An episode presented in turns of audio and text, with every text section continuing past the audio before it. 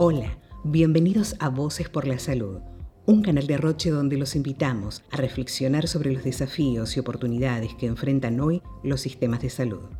Así, podremos asegurar el acceso a cuidados de calidad para todos los pacientes de hoy y mañana.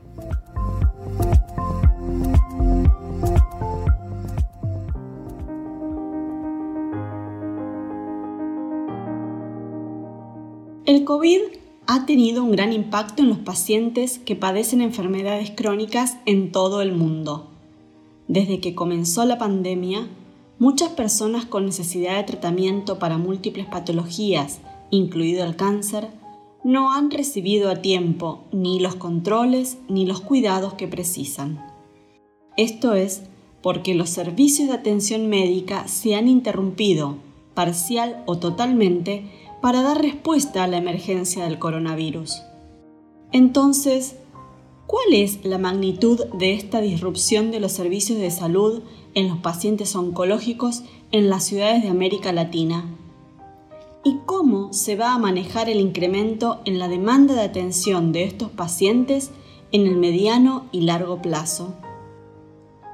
Los sistemas de salud latinoamericanos y sus prestadores de servicios sanitarios enfrentan una serie de desafíos y oportunidades sin precedentes. La atención oportuna de los pacientes dependerá de la capacidad de implementar intervenciones efectivas que articulen a los actores públicos y privados de forma acelerada y con la flexibilidad necesaria para adaptarse a los cambios continuos que ha traído la crisis sanitaria.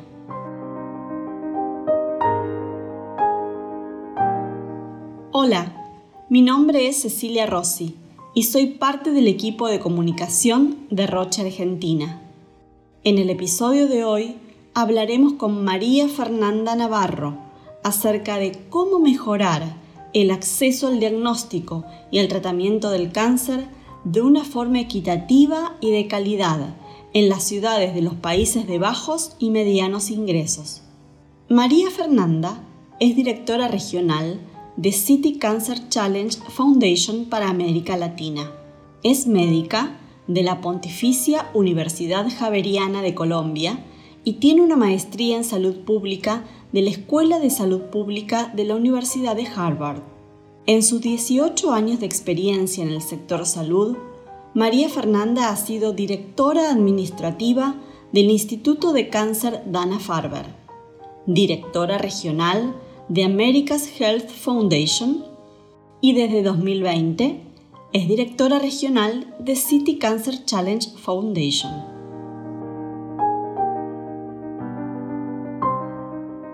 María Fernanda, ¿puedes contarnos qué es City Cancer Challenge?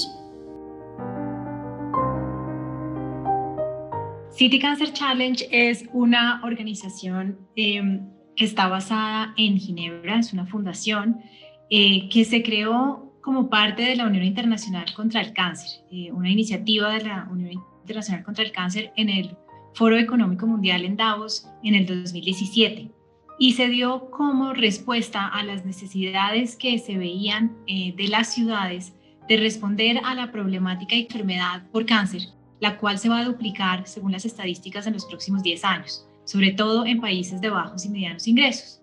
Em, debido al éxito o al trabajo que se ha tenido eh, desde City Cancer Challenge, en el 2019 se convirtió en una fundación eh, suiza independiente y estamos trabajando hoy con nueve ciudades alrededor del mundo para apoyarlas en este proceso de mejorar el acceso a diagnóstico y tratamiento de cáncer de una forma equitativa y de calidad para sus ciudades.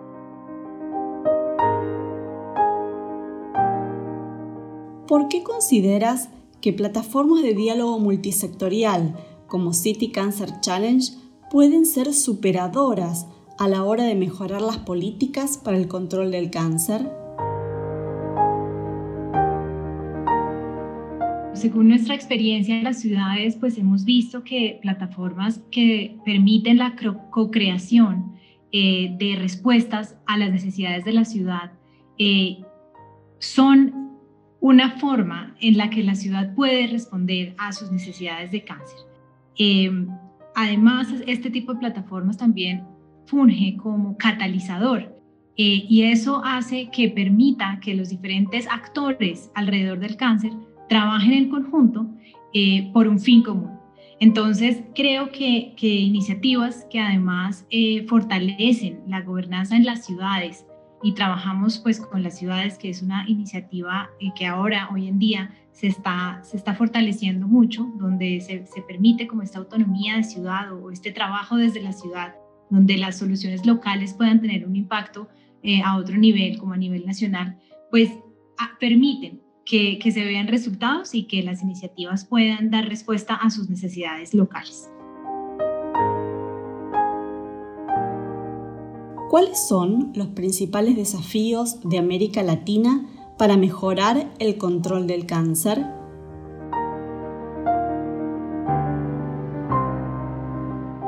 Bueno, con respecto a los desafíos y oportunidades que encontramos en la región, vemos que los desafíos que tenemos, sobre todo en este momento de época de pandemia, donde eh, eh, se ve claramente las brechas que existen en nuestros sistemas de salud y donde estamos encontrando estas desigualdades tan marcadas que ya sabíamos que existían, pero ahora para el acceso a salud pues se pueden ver mucho más claras. Pues vemos que el desafío de la región es tratar de balancear esta necesidad de, equidad en, muchos temas, pero yo me concentro en los temas de salud, con eh, esta importancia del mantener un, nivel económico o un nivel de trabajo activo. Entonces creo que el desafío actual en el que nos encontramos en todas partes, no solamente en la región latinoamericana, pues es lo que va a hacer que nuestros sistemas o lo que debemos hacer es que debemos apoyar a nuestros sistemas para que sean más resilientes y podamos encontrar la forma de encontrar soluciones que los ayuden a que eh, tengamos acceso para las personas que necesitan, por lo menos en el área de la salud, pues eh, donde estamos concentrados nosotros, el tema de cáncer. Entonces, creo que, que esos, pues, son, eh, ese es el desafío más grande que estamos encontrando hoy en día eh, y de cómo cerrar estas brechas que, que siempre hemos tenido en la región, pero que ahora son mucho más evidentes.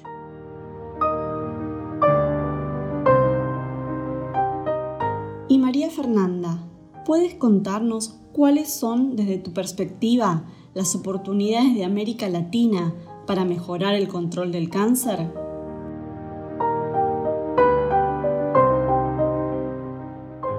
Respecto a las oportunidades, pues las oportunidades son muchas, pero ahorita precisamente la oportunidad que se da como respuesta a este gran desafío, pues es que los actores em, pueden ver mucho más clara esta área de colaboración y así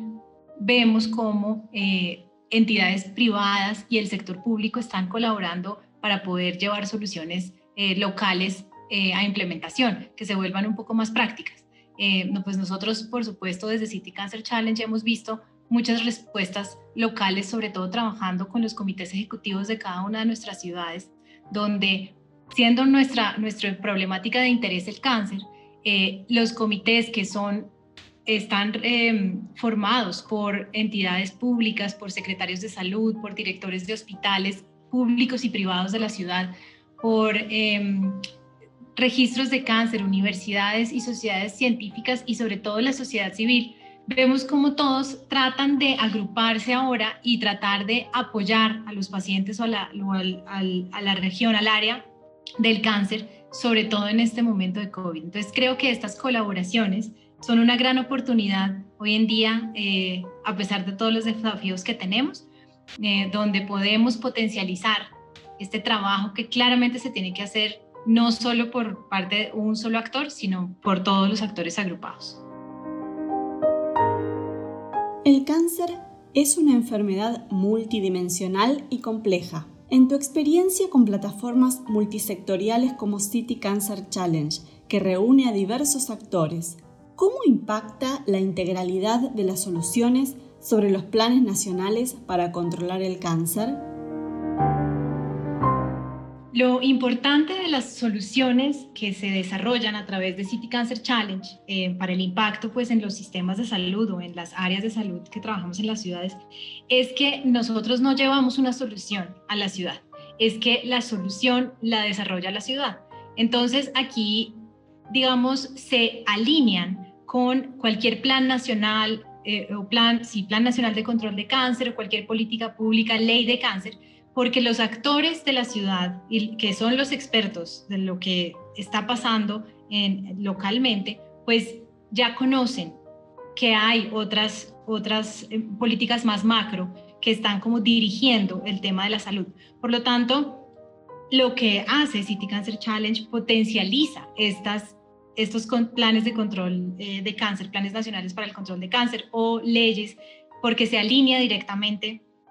eh, a nivel local en lo que está pasando a nivel nacional. Eh, entonces creo que ese es como el valor agregado que se genera por las soluciones que se están dando a nivel de ciudad.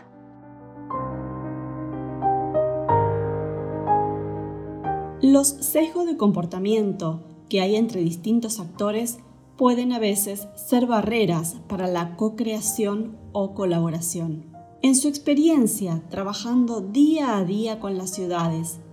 ¿Cuál es la clave para construir un ambiente que facilite la cooperación y la co-creación entre varios actores? Por supuesto, todos tenemos sesgos. Nosotros no llegamos desde la, desde la economía del comportamiento, llegamos desde encontrar un punto común para el trabajo y empiecen a trabajar buscando esta meta que tienen todos en común, que es llevar eh, o mejorar la atención de los pacientes con cáncer y el acceso de los pacientes con cáncer a, una atención eh, y a un diagnóstico eh, equitativo y de calidad. Entonces,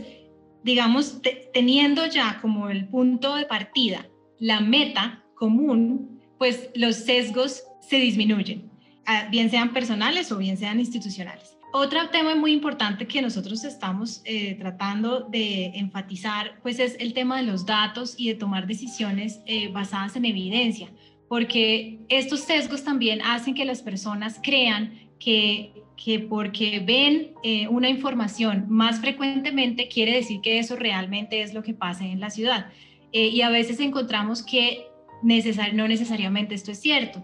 Eh, una vez nosotros encontramos los datos y sacamos los datos de la ciudad, entendemos cuál es realmente eh, la plataforma en la que está trabajando la ciudad y cuáles son esas necesidades reales de financiación o dónde están estas brechas de, atención en salud, pues es mucho más fácil tomar decisiones informadas que permitan que sea más cuantitativo eh, la discusión y no algo de sesgos de opinión o sesgos de comportamiento. Entonces, digamos, esas dos cosas me parecen muy importantes. Y por último, eh, creo que es supremamente importante eh, enfatizar en la confianza. Yo también eh, quería enfatizar, es, es cómo se logra al tener una meta en conjunto, poner a todos los actores de acuerdo, trabajar entre ellos, ahí se crea, se genera la confianza, pero también City Cancer Challenge ha trabajado para lograr, digamos, este marco del que yo estaba hablando, un marco colaborativo con un enfoque constructivo,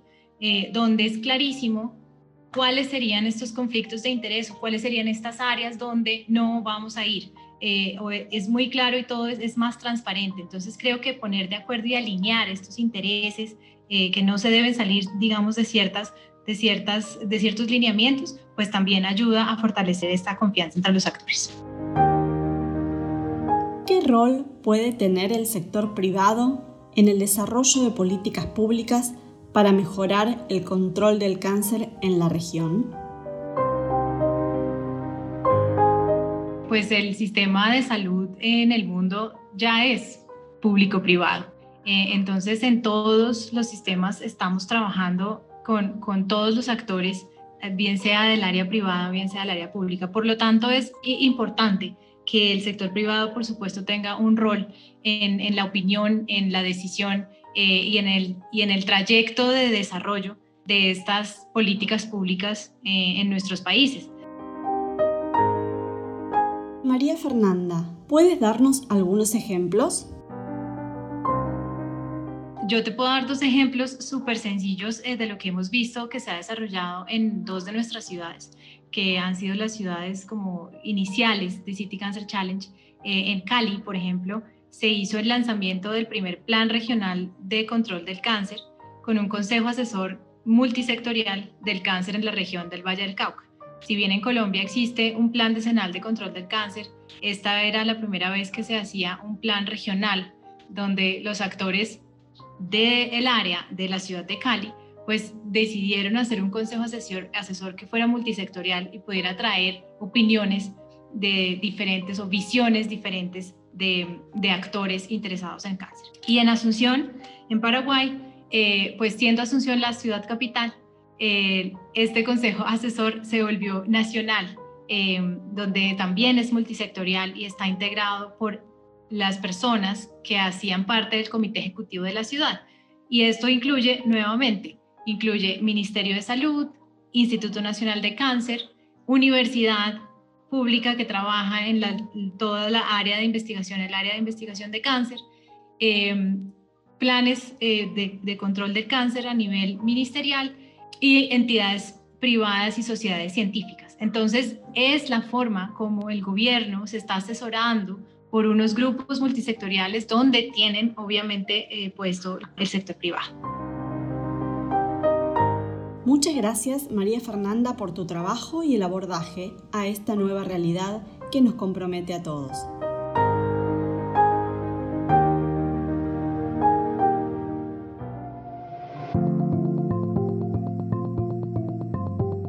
Gracias por escuchar y contribuir al diálogo. No te pierdas los próximos episodios de Voces por la Salud, en donde seguiremos conversando sobre las oportunidades y los retos de transformar los sistemas de salud. Visita nuestra web Voces por la Salud. Allí podrás encontrar materiales de interés y mucha más información que puede contribuir con la conversación sobre la transformación de la salud en América Latina.